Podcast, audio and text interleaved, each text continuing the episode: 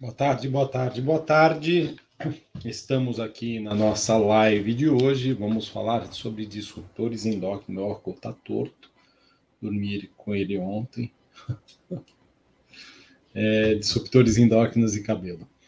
É, eu preparei para vocês, é, não preparei para vocês uma apresentação formal, eu vou pegar algumas informações da minha, a, do meu curso de disruptores endócrinos que a gente tem no KS então, eu vou, neste momento aqui, é, transmitir algumas coisas para vocês é, vinculados a esse tipo, a esse conteúdo, que é um conteúdo que eu tenho certeza que vocês vão é, tentar entender ou vão entender aquilo que a gente está querendo falar.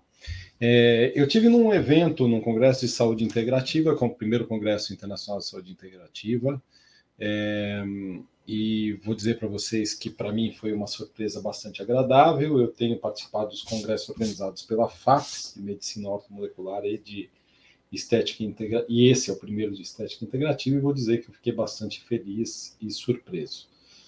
E parte dessa surpresa, boa tarde, Maricele, Parte dessa surpresa se dá pelo fato de que é, alguns temas que têm sido muito recorrentes aqui para nós nas aulas de, de do, do, KS, boa tarde, Jaqueline, nas aulas do KS, no, nos cursos do KS, nas minhas uh, lives do, do, Instagram, já citei aqui também do disruptor endócrino, elas têm sido colocadas de uma forma bastante importante dentro do, do contexto do conteúdo da saúde, da saúde em geral. Muito pouca gente fala de disruptor endócrino, muita gente tem coragem de falar de disruptor endócrino. É mais fácil você defender o disruptor endócrino do que você falar sobre o disruptor endócrino em si. E naturalmente que muita gente que, que tem, é, quem sabe, trabalhado a ideia do disruptor endócrino do ponto de vista de, como é que eu posso dizer para vocês? De não de defender porque quer, mas porque não se deu conta dos riscos, vem falando isso até é, pautado numa ideia de que ah, não tem tanta literatura assim, não se tem literatura escambau. Tem literatura e a literatura é bastante ampla, é bastante significativa. Boa tarde, Francisco, como vai? E nós vamos, então, explicar um pouquinho disso aqui para vocês, porque para mim é muito importante que vocês entendam esse conteúdo. Né? Semana passada eu estava assistindo um vídeo de uma, acho que ela é farmacêutica ou algo assim, e ela falou, boa tarde, Consuelo. Ela falou, ah, mas é, ela estava falando de protetor solar, que as pessoas têm falado, é, meio que discutindo, ah, protetor solar é mandatório. Aí ela, ela era um teatro entre ela, ela fazendo o médico e, e, e a paciente, e a paciente questionando literatura científica sobre isso. E, naturalmente, que assim, é, é muito difícil hoje, a gente vê isso também na política, a gente vê isso em outras esferas, você é, escolher um lado para você. Na época da vacina, muita gente sabe que eu era meio contrário às vacinas tal. Mas escolher um lado é uma coisa muito difícil, porque você precisa de um posicionamento bem definido e de uma estratégia de posicionamento é, muito bem feita. E eu vou falar aqui um pouquinho com vocês sobre disruptores endócrinos em cabelo. Eu, eu, eu falei, depois vou separar isso aqui, vou deixar na comunidade de saúde capilar os slides que eu vou usar aqui para que vocês possam ter acesso a esses slides, mas isso faz parte de um curso grande que eu tenho, que é o curso de disruptores endócrinos em tricologia. Mas qual que é a ideia aqui, né? É a gente ter um entendimento de que tem muito mais coisa que faz mal para a gente no mundo do que efetivamente coisa que faz bem. E muitos, muitas dessas coisas que fazem mal, nós estamos tendo contato diário. E ao ter contato diário, isso acaba tendo uma resultante bastante importante, porque não se leva isso em consideração quando a gente estuda cabelo, não se leva isso em consideração quando nós estamos falando, por exemplo, que a gente precisa estar atento a esse movimento dos disruptores endócrinos, nós estamos expostos a eles, nós estamos sofrendo com eles, eles estão atrapalhando a gente tratar os cabelos. E ainda assim, a galera fica aí nessa pegada de ah, mas disruptor endócrino, é, isso não dá para ficar. Não dá, mas eu preciso estar atento, eu preciso saber que isso é um entrave para mim, eu preciso saber que isso está me atrapalhando, eu preciso saber que isso está fazendo mal para o meu paciente. Talvez o disruptor endócrino seja uma das razões pelas quais nossos pacientes muitas vezes não têm sucesso com os nossos tratamentos.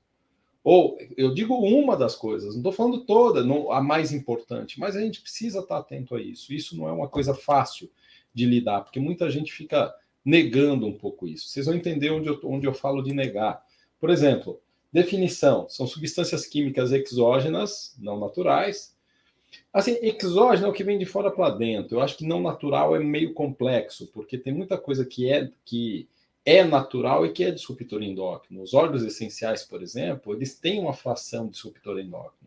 Se você usa ele na dosagem certa, uma, duas gotas a cada 5 ml, por exemplo, 10 ml, ele não vai agir como disruptor endócrino, mas se usa demais, ele é um disruptor endócrino. Então tem gente que está abusando de uso de óleo essencial sem saber que ele é disruptor endócrino. E olha, que eu sou um apologista de óleo essencial, tá certo?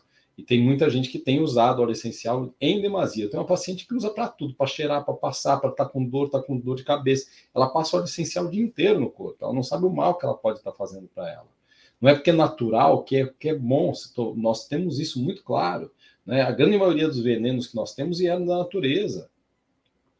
É, tem planta que se você comer, você morre. E ela é natural, quer dizer, então eu vou apontar o dedo e dizer que tudo aquilo que é natural é bom? Não, posso fazer isso. Tem planta que você, toma, você mastigar na natureza, engolir, ela vai te gerar um tipo de uma reação completamente desconectada, vai te deixar pirado por um tempo. Vai, o cogumelo, por exemplo, o pessoal come cogumelo faz chá de cogumelo para poder viajar. Então você precisa saber o que, que é bacana o que, que não é, qual é o elemento, né? Não é porque é natural, é que tudo vai ser bom. Então isso precisa cair, cara. E eu não é porque eu sou contra o natural, é porque eu acho que a gente precisa ter um entendimento importante disso. E aqui são os principais, né? Os mais comuns é, disruptores endócrinos, os pesticidas, alguns produtos, o chumbo, o fitalato e o cádmio, é, é, isso em produtos infantis. Em recipientes de alimentos, nós vamos ter bisfenol A, fitalato e fenol. Em material eletrônico de construção, nós vamos ter os, os bromados, os materiais bromados e o PCB. Em produtos de higiene pessoal. E no tubo, aquele tubo que você toma soro, tem fitalato. Antibacterianos como triclosan, vestuários e têxteis como perfluoroquímicos é, e, e, e, eles são absorvidos por todas as vias, pelos alimentos, pela pele, pela inalação, pela transferência placentária e pela amamentação também, sem conta disruptor endócrino na amamentação. Na palestra que eu assisti no congresso sexta-feira, eles falam sobre isso, sobre os fitalatos, sobre os, os disruptores endócrinos terem essa característica, né, de atravessar até o, chegar até o leite materno. E o que, que como é que eles agem? Eles se ligam aos receptores hormonais. Então, eu tenho um receptor por um hormônio, sei lá, o hormônio da tireoide. E o hormônio da tireoide se conecta perfeitamente, mas o, o, disruptor endócrino ele tem uma fração da sua molécula, uma parte da sua molécula, que também se conecta perfeitamente ao receptor. E ao se conectar é, é, perfeitamente ao receptor, ele não vai gerar a reação que um hormônio tiroidiano gera. Ele vai gerar um outro tipo de reação, que pode ser de estímulo ou de inibição no interior da célula. E isso acaba sendo estritamente problemático, perigoso, pode causar doença. Então, eu posso ter uma resposta metabólica completamente diferente. Né? E vai ter ou estímulo ou vai ter inibição, tanto faz. Né? E eles podem atuar no nosso corpo como um todo. Eu quero chegar no cabelo logo, porque isso é um curso, inclusive provocando câncer, é, provocando problemas de saúde como obesidade, provocando é, problemas neurológicos, provocando problemas de respiratórios, provocando um conjunto de, de, de reações que são absolutamente importantes, fora do normal. Então, essa é uma. O que eu falei, esse daqui é um curso mesmo que eu tenho, é, que está no KS, são um curso de três horas, que eu estou passando rápido aqui, porque eu quero mostrar algumas coisas para você. Por exemplo, olha os protetores solares. Né? Como os protetores solares têm a oxibenzona e a benzofenona e o etil, etilexil de metilparabeno. A oxibenzona pode causar alterações mamárias, menarca precoce, interferência em hormônios durante a gestação, entre eles T3, T4, IGF-1 e IFG, IGF-BP3. E atua nas vias estrogênicas, por isso que causa alteração mamária, alteração da, é, menarca precoce, interferência dos hormônios durante a gestação.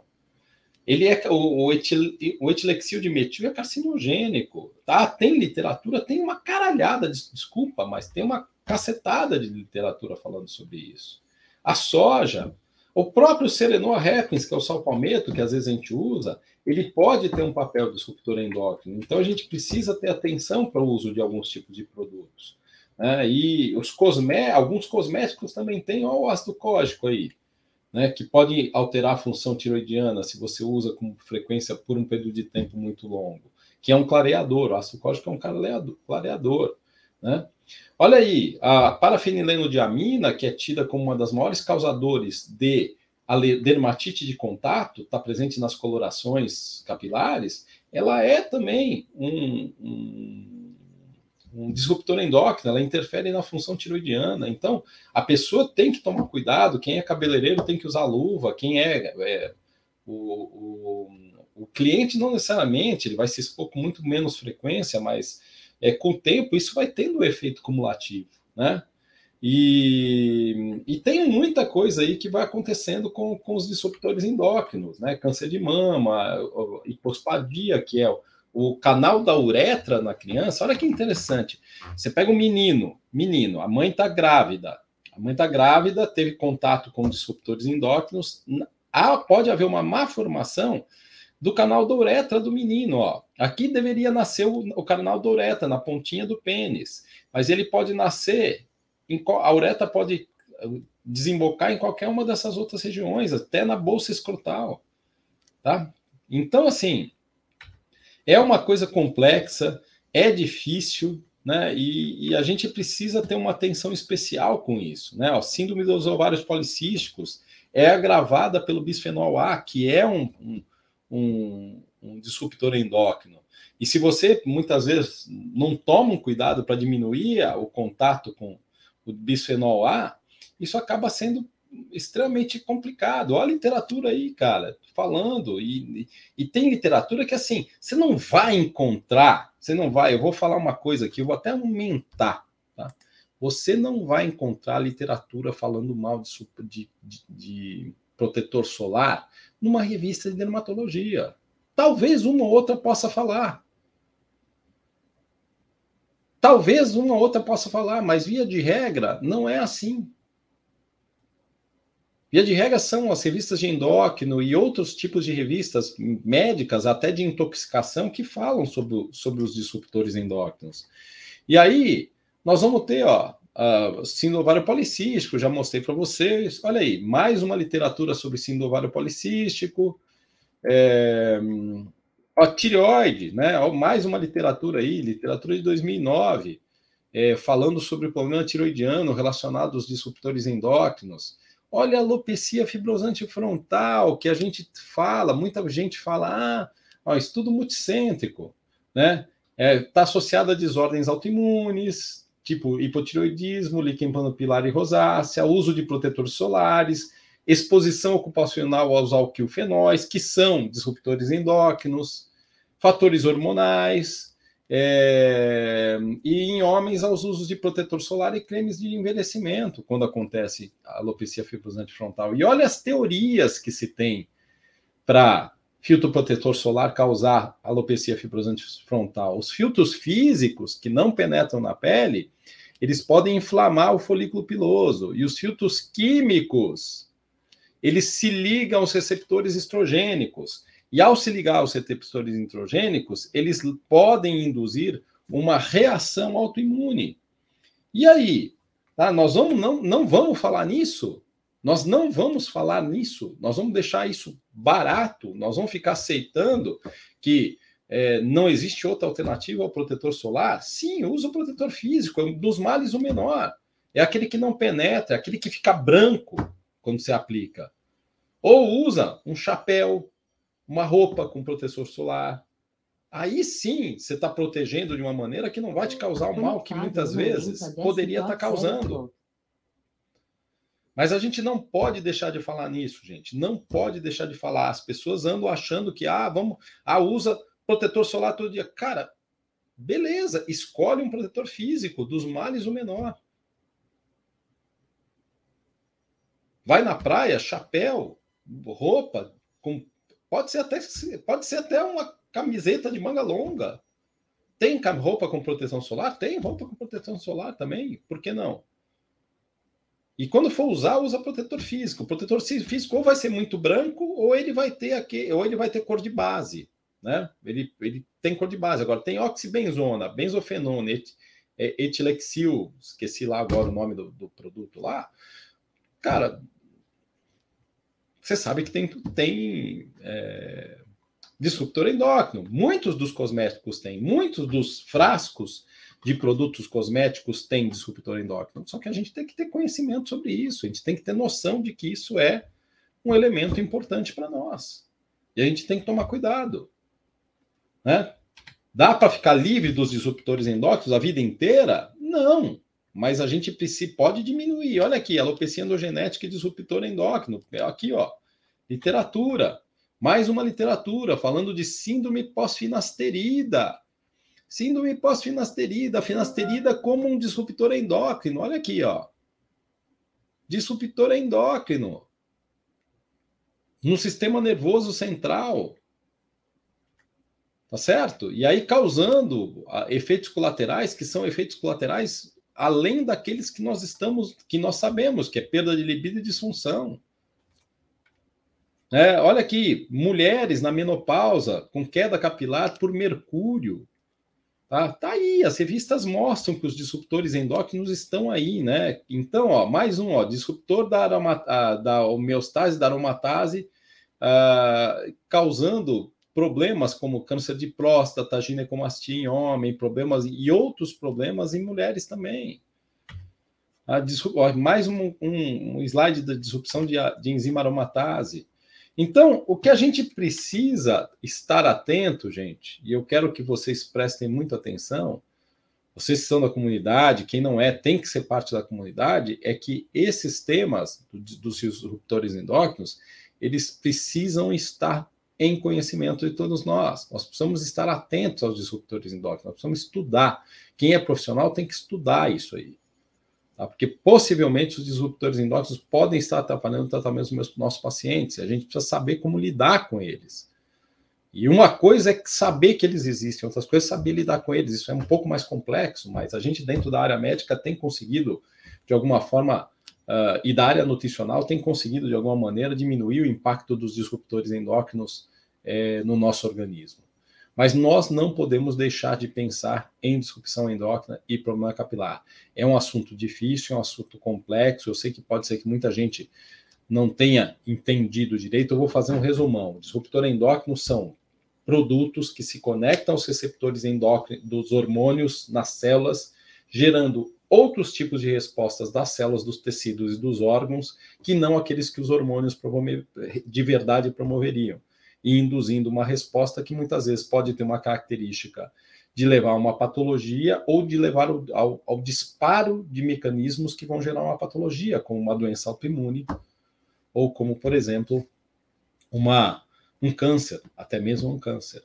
Mas nós não podemos deixar de lembrar que nós falamos aí de vários problemas que são parte da nossa rotina em quem trata cabelo, como, por exemplo, é, síndrome do ovário policístico, alopecia endogenética, líquen planopilar, alopecia fibrosante frontal, todos eles foram citados aqui agora há pouco. Nós vamos deixar isso barato? Não, nós temos que falar, porque se a gente não alerta, se eu não cumpro o meu papel dando esse curso que eu dou no KS ou alertando vocês, eu vou fazer o quê? Eu vou deixar vocês a par disso, seja quem é meu paciente, seja quem é quem está aqui assistindo a nossa aula, quem está na comunidade por conta de de, ter queda de cabelo, ou quem é profissional também, quer dizer, a gente precisa falar sobre isso, precisa discutir sobre isso, e a gente tem que ter uma atenção especial para esse tipo de questão. Tá certo? Gente, um grande abraço para vocês. Terça-feira que vem tem mais, tá bom? Mais um tema e ao vivo. Vou fazer ao vivaço mesmo, como eu fiz hoje. Semana passada transmitiu, mas hoje eu vou fazer ao vivo. A semana que vem eu vou fazer ao vivo também.